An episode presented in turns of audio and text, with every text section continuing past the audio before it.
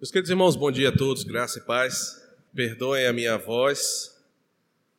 Quero convidar você a abrir a sua Bíblia em Deuteronômio, capítulo 6, versos 20 ao 24. Deuteronômio, capítulo 6, verso 20 ao 24. Nós vamos falar hoje sobre criação de filhos, como criar nossos filhos para a glória de Deus.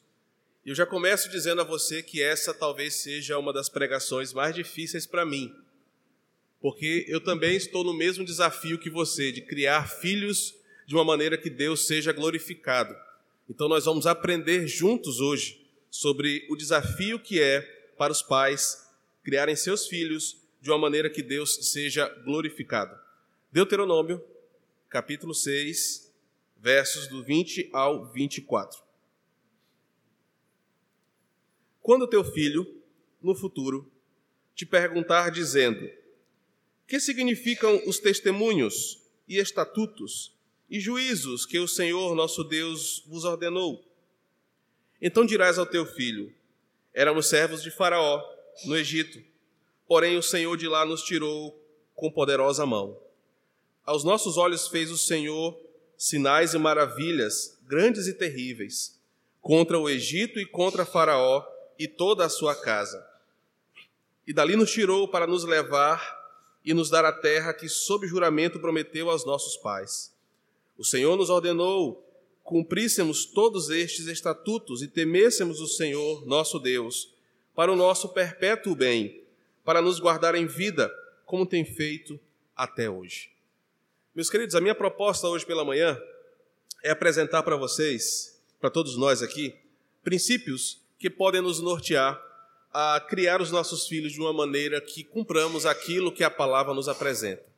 A minha proposta hoje, em breves minutos, é mostrar para vocês ah, pontos principais e essenciais que nós pais devemos ter ah, para cuidar dos nossos filhos e cumprir a nossa missão de paternidade.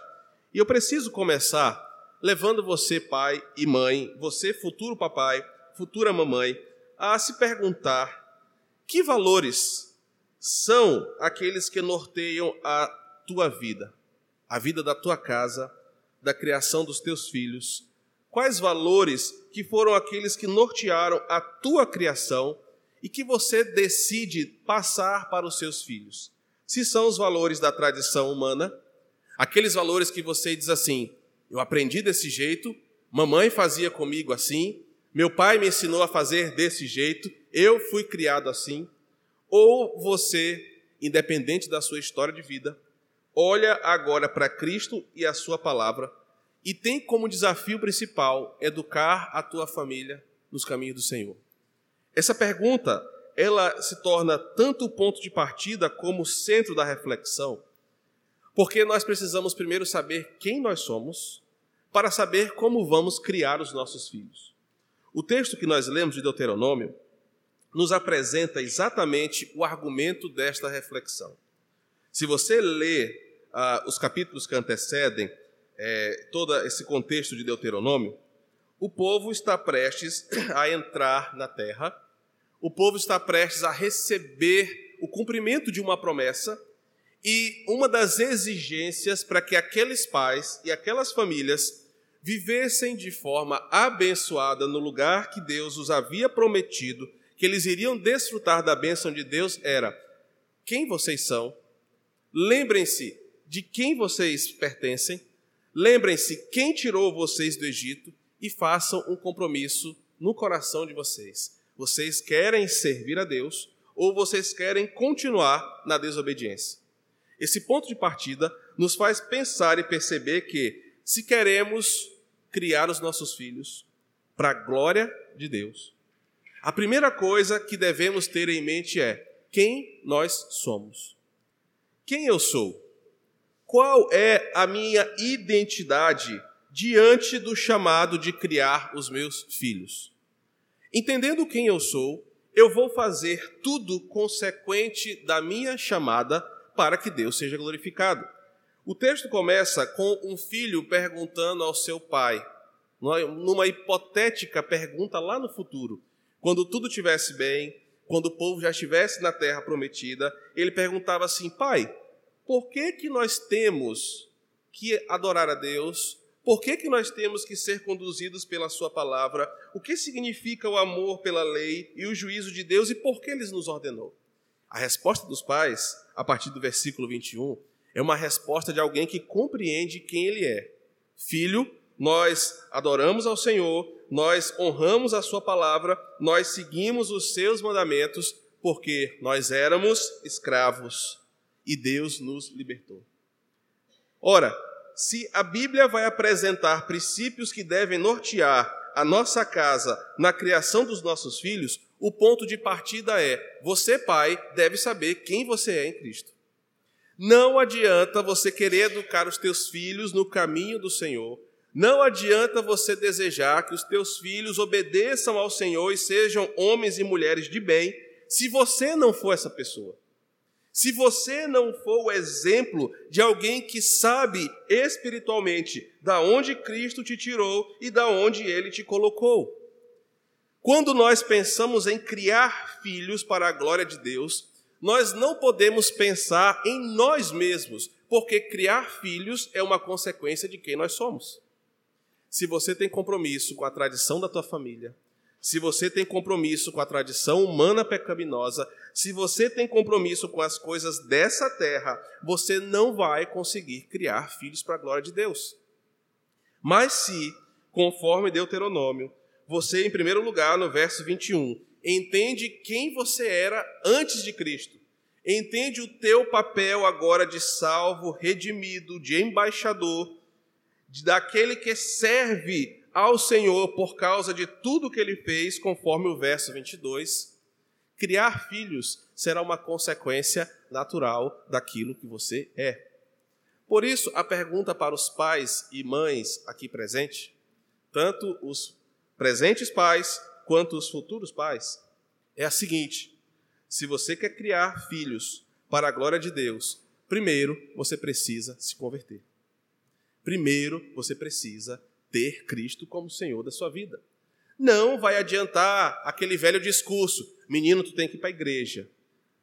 Porque lá na igreja é que tu vai aprender coisa boa, enquanto você não dá testemunho. Menino, olha, segue a lei de Deus, porque é, é, eu sei que é o caminho certo. Um dia também eu vou para a igreja. Esse tipo de argumento não funciona. O que o texto nos ensina aqui, como ponto de partida para a nossa argumentação, é que para criar filhos para a glória de Deus, você precisa ser alguém que vive para a glória de Deus. E aí agora, a partir dessa compreensão de que falar sobre criação de filhos é falar sobre pais que adoram ao Senhor, eu quero apresentar para vocês quatro princípios que saem desse texto que nos ensinam como criar filhos para a glória de Deus.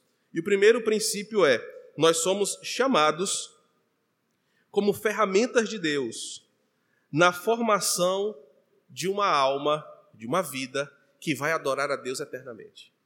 Não há nada mais sublime, não há nada mais honroso para a vida de um ser humano, conforme a Bíblia apresenta, do que você, homem, do que você, mulher, serem chamados por Deus para criarem, formarem uma vida que vai viver eternamente para a adoração do Senhor.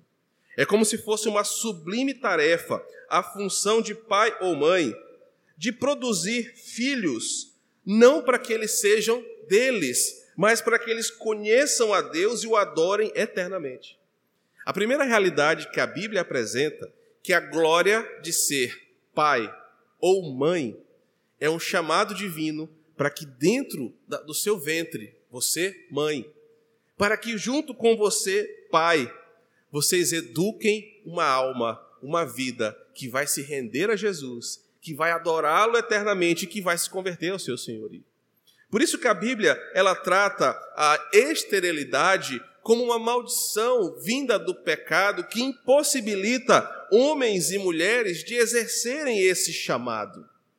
Por isso que a Bíblia vai apresentar aquelas mulheres que eram impossibilitadas de terem filhos, de suplicarem ao Senhor a dádiva de serem mães, não para terem filhos para se chamarem de seus, mas porque entendiam que a maternidade era um chamado de Deus para você educar uma criança, educar uma vida, formar uma alma, a ponto de dizer: Senhor, cumpri o meu chamado e apresentei esta vida que o Senhor me confiou para cuidar nos teus caminhos, se rendendo aos teus pés, servindo ao Senhor.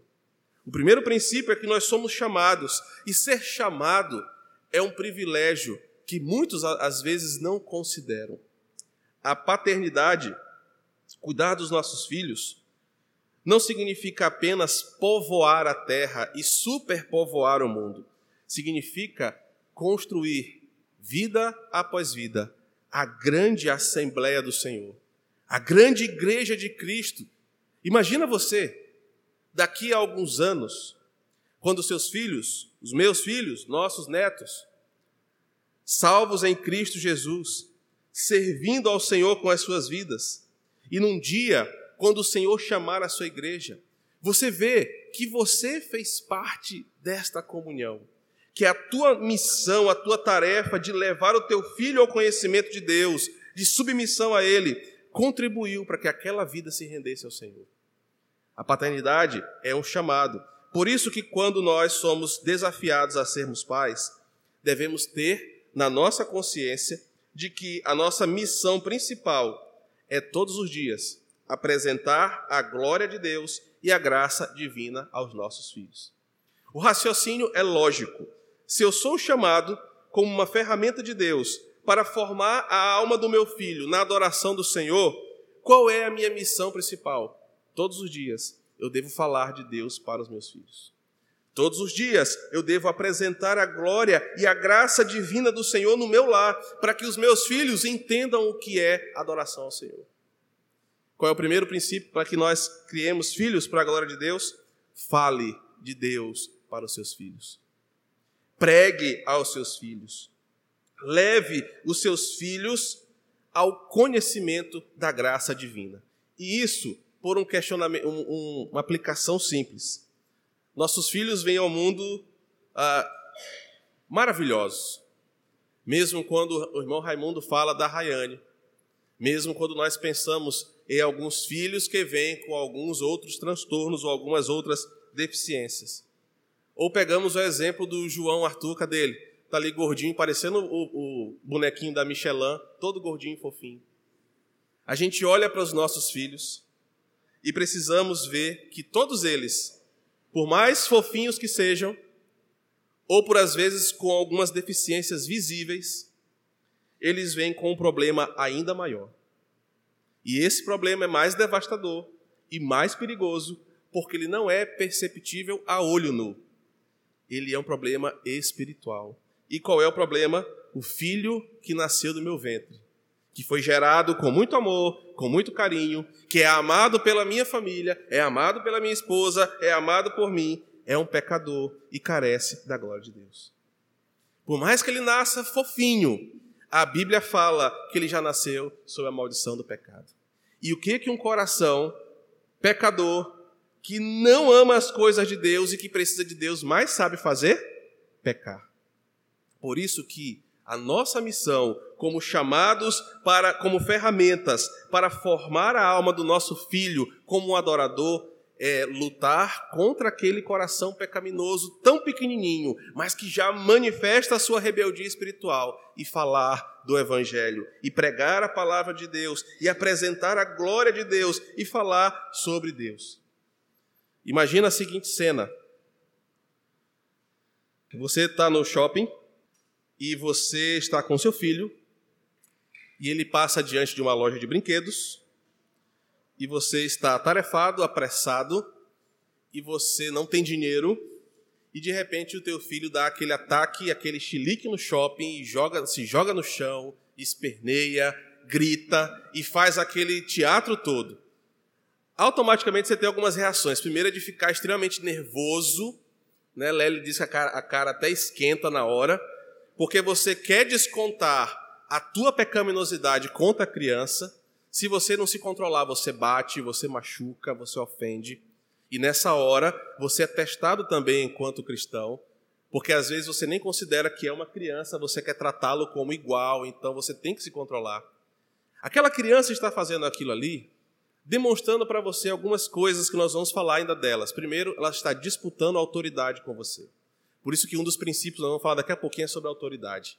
Mas o primeiro princípio que ela destaca aqui é que o coração pecaminoso daquela criança ali, ele está tão voltado para as, os seus desejos carnais que ele não considera o lugar, o momento e o ambiente ou a família. Ele apenas manifesta o seu pecado. E aí, como é que nós fazemos numa reação como essa, numa situação como essa? Nós precisamos evitar que essas coisas aconteçam por antecipação. Precisamos ensinar os nossos filhos não apenas a se comportar por medo de nós. Olha, se tu fizer isso, eu vou te bater de cinto e tu vai ver o que é bom para tosse. Olha, eu vou fazer. Se tu não fizer isso, tu vai ver o que vai acontecer contigo.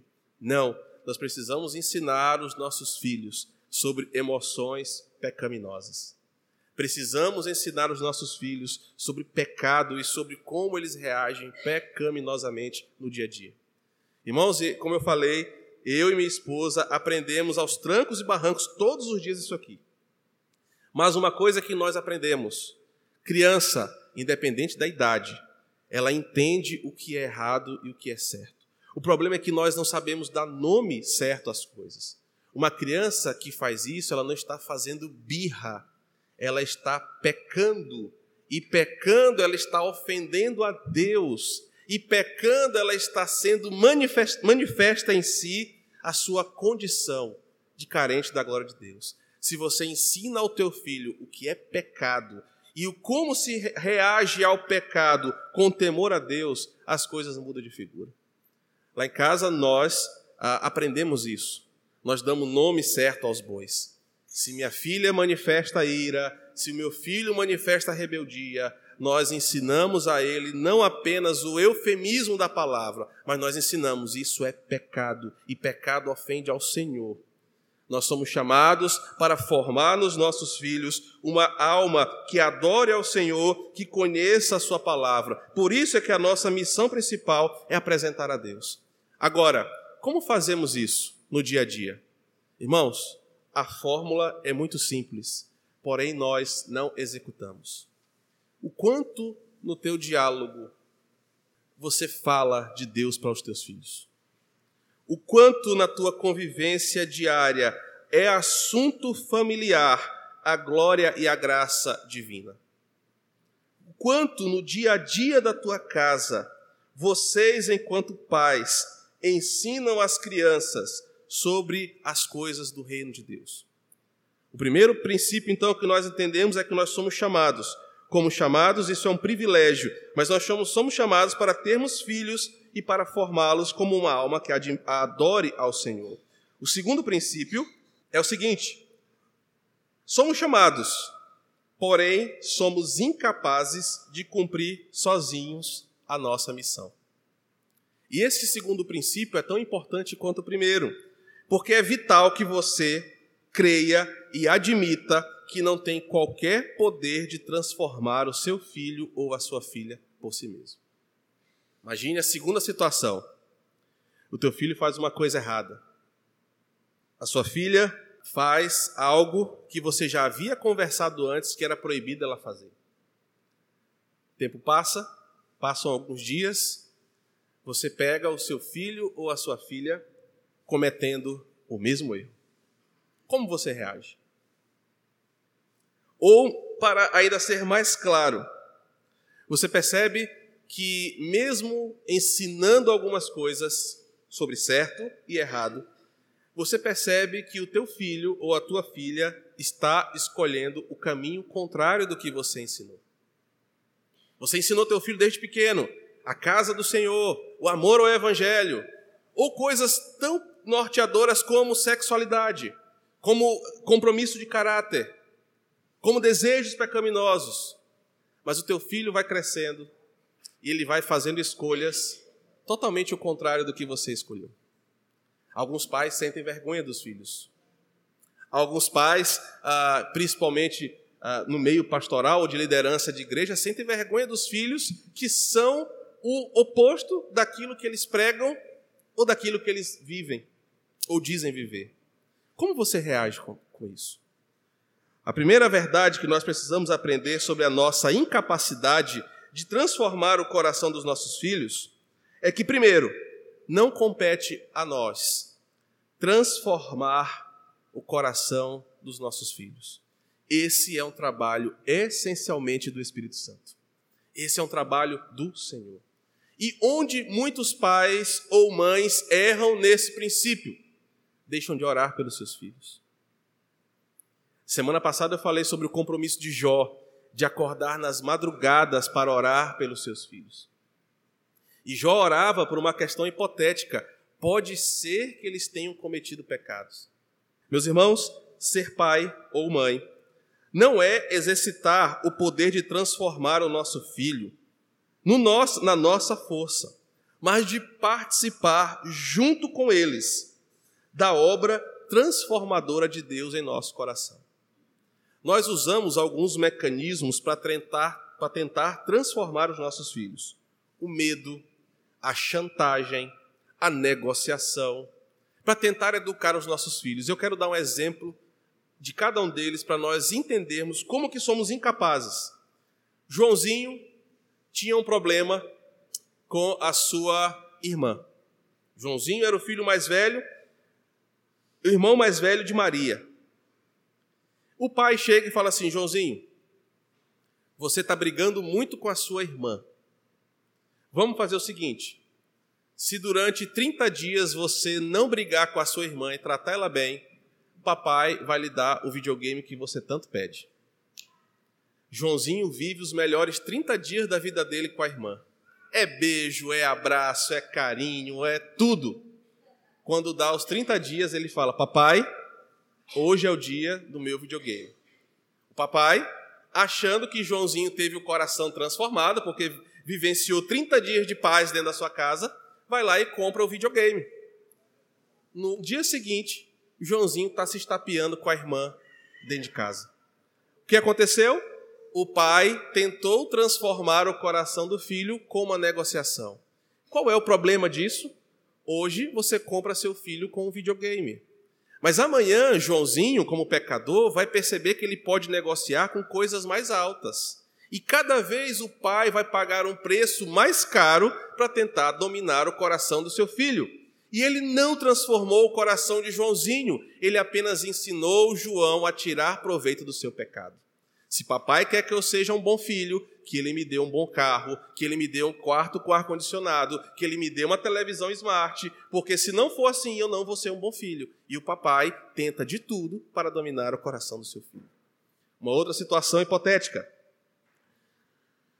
Joãozinho é um filho daqueles que, na hora de comer, dá um trabalho. O pai, a mãe faz a comida com todo carinho, passa a manhã inteira preparando uma bela refeição, mas na hora de comer, parece que ela coloca no prato prego, é, é, lata velha, lixo de esgoto. O menino não come de jeito nenhum.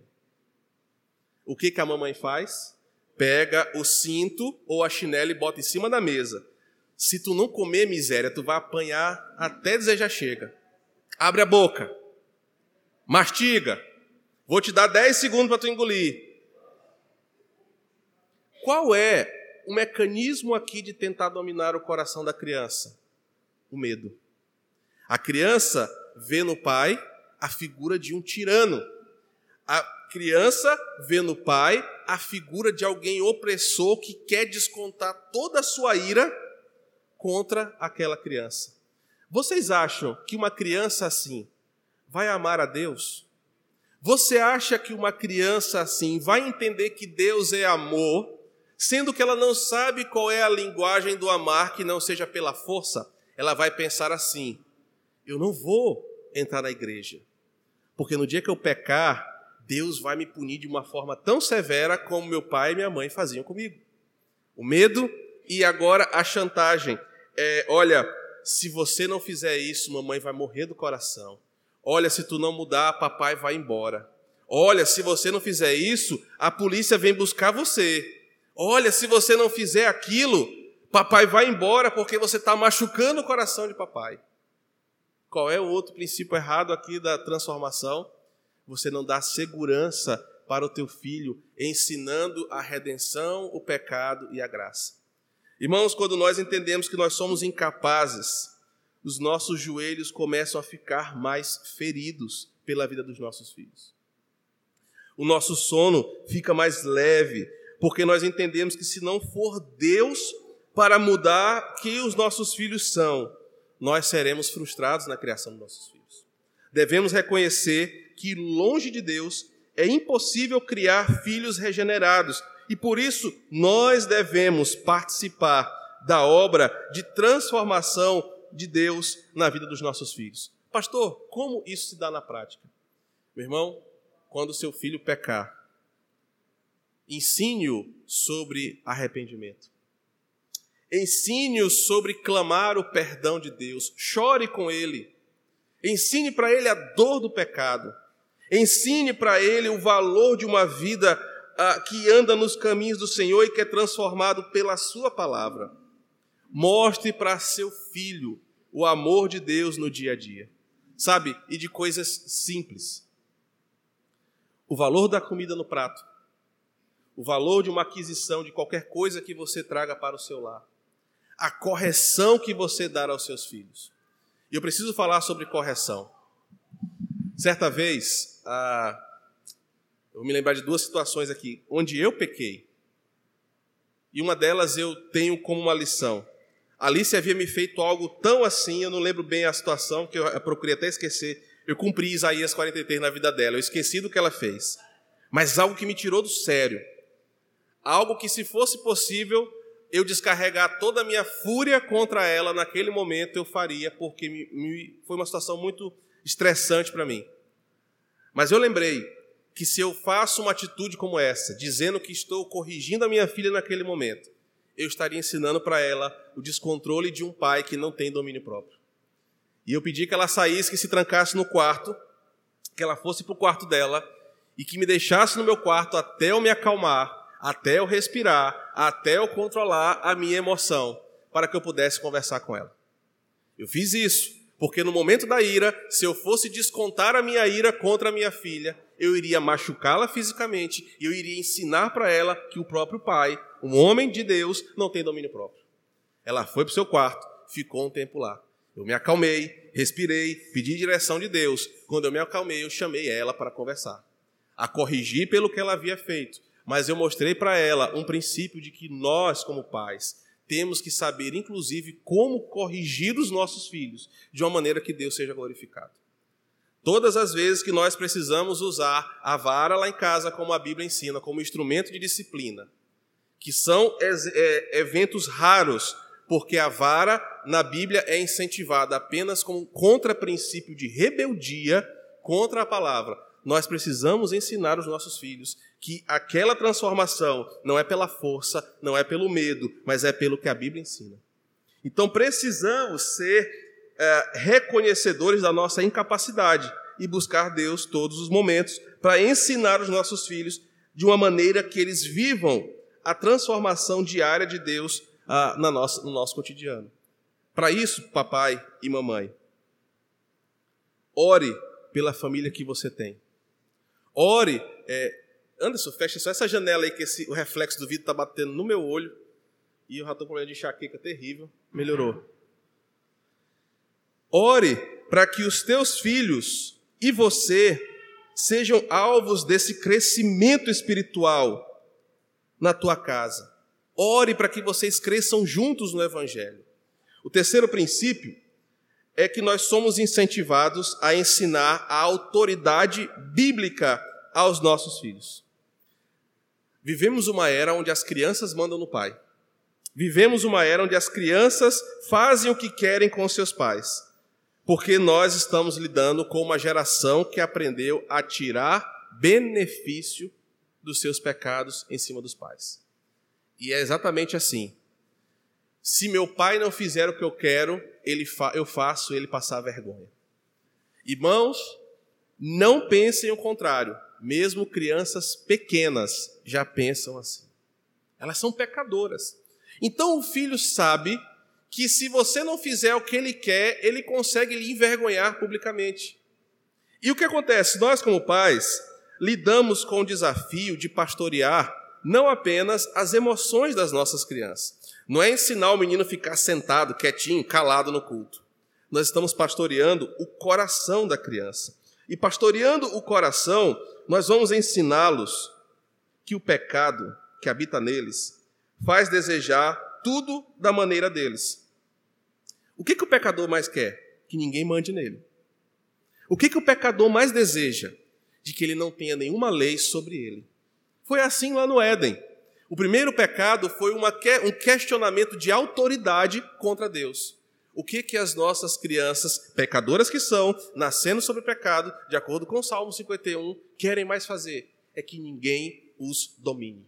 Elas querem tudo do seu jeito, elas querem tudo do seu tempo, elas querem o que elas querem na hora que elas querem.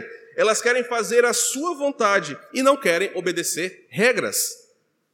O que é o princípio de incentivar a autoridade bíblica aos nossos filhos? É ensiná-los que todas as coisas nessa vida estão debaixo de uma autoridade que Deus estabeleceu. E que eles não podem fazer as coisas do seu jeito, da sua hora, porque isso é pecado. Você não pode incentivar os teus filhos a terem reações que você mesmo tem dentro de casa. Menino, pega ali um copo com água para mim. Menino, isso ali, faz isso aquilo outro. Você exige que a criança faça a tua vontade o tempo todo, porque você simplesmente acha que ter filho é mandar para encher litro, para lavar louça, para limpar a casa, para fazer isso aquilo outro. Se você não entende o princípio da autoridade e não mostra isso conforme a Bíblia apresenta, você não vai conseguir ensinar autoridade bíblica para os teus filhos. Vamos pensar nesse princípio de forma mais elaborada. Como que Cristo exerceu sua autoridade entre os seus discípulos? Ele não precisou agredi-los, ele não precisou pôr o terror neles, e olha, se vocês não me seguirem, eu vou amaldiçoar vocês com caspa, com ceborreia, eu vou amaldiçoar vocês. Não foi nada disso. Ele simplesmente veio, serviu, e eles o respeitaram e o reconheceram e o amaram como vindo da parte de Deus. Você quer ser um bom pai? Você não precisa que os teus filhos tenham medo de você, mas você precisa participar da vida dos teus filhos, ensinando que a Bíblia o constituiu como cabeça da sua casa. Agora, papai, como que você quer ser cabeça da sua casa se é a mamãe que manda em você? Papai, como você quer ser autoridade na sua casa se você não é líder, se você não é pastor, se você não é provedor, se você não é protetor ou servo da tua família, conforme nós falamos domingo passado. Mamãe, como você quer ser autoridade na vida dos teus filhos se você não os ama, se você não os serve, se você não se dedica a cuidá-los como uma tarefa sublime que o Senhor deu? Você quer ensinar autoridade para os teus filhos? É ensinar que cada lugar, que cada momento exige uma hierarquia que Deus implantou e que não é do jeito da criança, mas do jeito do Senhor. Falar sobre autoridade é ainda mais complexo, porque nós precisamos lutar contra o pecado do coração do nosso filho, que às vezes não quer se comportar no lugar, que nos responde de forma errada, que nos ataca porque manifesta o pecado do, nosso, do seu coração e às vezes bate com o nosso pecado. O menino, olha, se tu desobedecer, eu vou te levar ali no banheiro da igreja, eu vou te cortar todo de cinto tu vai ver. Nós não estamos exercendo uma autoridade bíblica, porque não é assim que Deus faz conosco. Imagina se cada vez que você pecasse, Deus dissesse assim: Pois eu vou te levar ali atrás e vou te lapear todo de cinto para tu aprender. Entendem a relação? A autoridade bíblica com a autoridade paterna. Da mesma forma como Deus trata você, sendo Ele a autoridade, você também deve pastorear o coração dos teus filhos. E por fim, nós devemos ensinar e viver o princípio da misericórdia em nosso lar. Quatro princípios. Somos chamados como ferramentas de Deus na formação de uma alma que o adore. Somos incapazes de cumprir sozinhos essa missão. Somos incentivados a ensinar a autoridade bíblica aos nossos filhos. E por fim, nós devemos ensinar e viver a misericórdia em nosso lar. Nós somos chamados para manifestar e apresentar aos nossos filhos a misericórdia de Deus. nosso filho errou, ele deve ser disciplinado, mas deve entender sobre misericórdia. Nossos filhos ofendem os pais, eles precisam aprender sobre como Deus trata os filhos que erram, mas também apontar para a misericórdia. E quanto mais você entende sobre misericórdia, mais você vai ensinar aos seus filhos. Sabe, pais que são ah, inflexíveis contra erros dos seus filhos. Pais que carregam mágoas, que carregam amarguras, porque seus filhos pecaram. Se você entende que Deus age com você em misericórdia, se você entende que Deus age sobre você com misericórdia, você vai viver o seu lar é, apresentando um coração tratado pelo Evangelho, que sabe perdoar os seus filhos, que sabe perdoar os erros dos seus filhos, que sabe valorizar o pedido de perdão, que sabe apontar para uma nova oportunidade de recomeço, de reconcerto. Você deve viver essa, dessa maneira a misericórdia, para que os teus filhos entendam que eles podem confiar em você, que eles podem ter em você uma palavra de gratidão, uma palavra de incentivo, uma palavra de amor. Muitos filhos se afastam dos pais. E aqui eu preciso falar para os pais aqui que têm, têm filhos uh, mais velhos. Talvez você se questione por que você não é amigo dos seus filhos. Talvez você se questione em que momento da sua vida os teus filhos preferiram os amigos da faculdade, da escola, do que o pai e a mãe.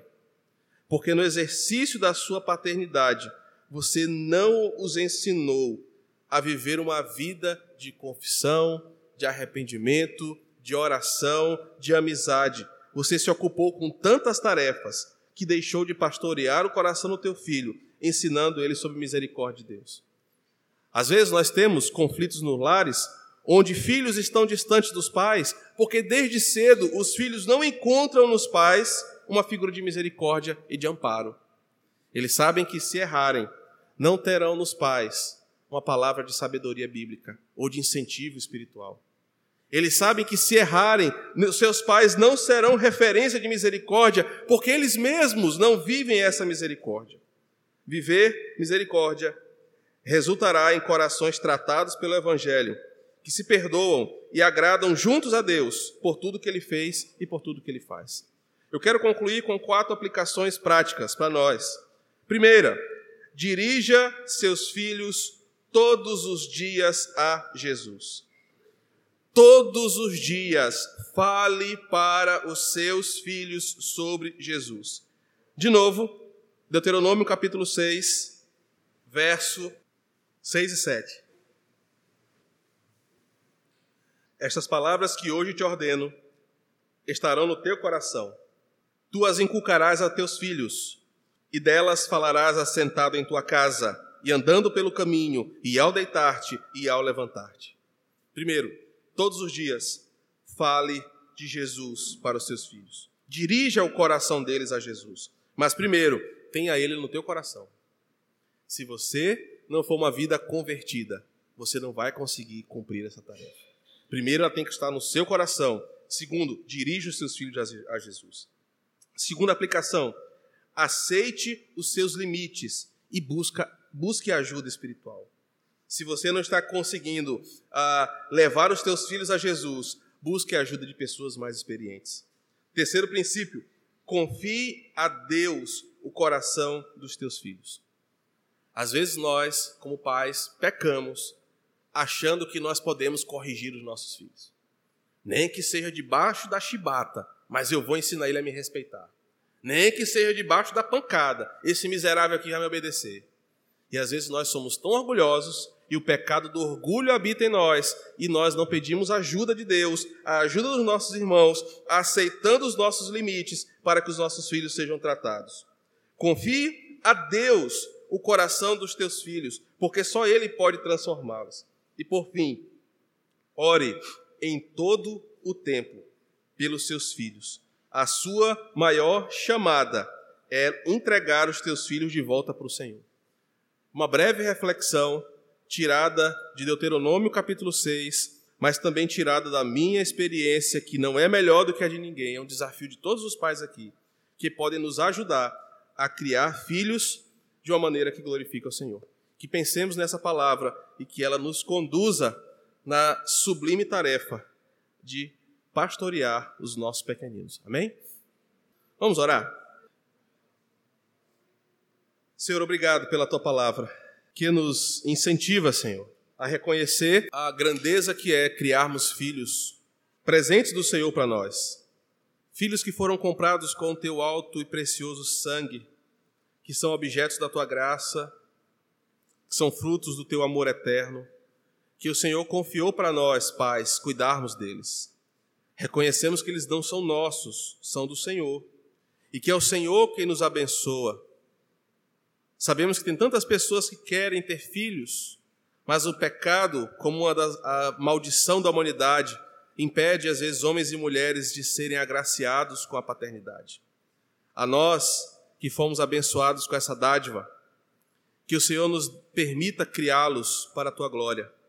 Primeiro, entendendo, Senhor, que é um chamado principal da nossa vida, não é colocá-los do jeito que nós imaginamos, não é fazer dos nossos filhos aquilo que nós planejamos, mas é fazer dos nossos filhos aquilo que o Senhor idealizou. Acima de querer fazer do nosso filho um médico, um engenheiro, um advogado, um juiz, o nosso maior desafio e a nossa missão é fazer dos nossos filhos um homem e uma mulher temente ao Senhor. Isso é muito maior do que qualquer título, do que qualquer cargo, do que, do que qualquer carreira que possamos idealizar. Para isso, Senhor, nós clamamos ao Teu Espírito que nos ensine diante da nossa incapacidade a conduzir os nossos filhos na sabedoria que vem do alto, a conduzir os nossos filhos no temor do Senhor, para que eles cresçam amando a tua palavra e a tua casa e a tua lei. Nos ensina, Senhor, também, conforme aprendemos hoje pela manhã, que somos ah, chamados a viver a nossa casa na autoridade que o Senhor assim organizou e a ensinar os nossos filhos, não pelo medo, não pela repreensão, não pela força física, mas pelo teu evangelho, de que nós somos criaturas tuas, somos casa do Senhor e que o Senhor nos coloca com cuidado e domínio sobre a vida dos nossos filhos. Nós somos autoridade sobre eles para cuidar deles, para dar o melhor a eles, conforme o Senhor tem nos abençoado. E por fim, Deus, nos ensina a ter misericórdia a viver a misericórdia. Que o nosso lar seja um ambiente onde a misericórdia do Senhor está presente todos os dias, quando nós confessamos os nossos pecados, quando nós nos perdoamos, quando nós nos tratamos pautados no teu evangelho. Deus, e que assim nós dessa igreja, os pais que já foram agraciados com filhos, os futuros papais e futuras mães dessa igreja, aprendam e desejem criar os seus filhos para a tua glória. Nos nos toma pela mão nesse desafio, porque se em algum minuto o Senhor nos abandonar, nós iremos fracassar nessa tarefa. Nos ajuda, Senhor, para que o teu nome seja glorificado em nós e o teu nome seja grande. Assim nós oramos. Amém.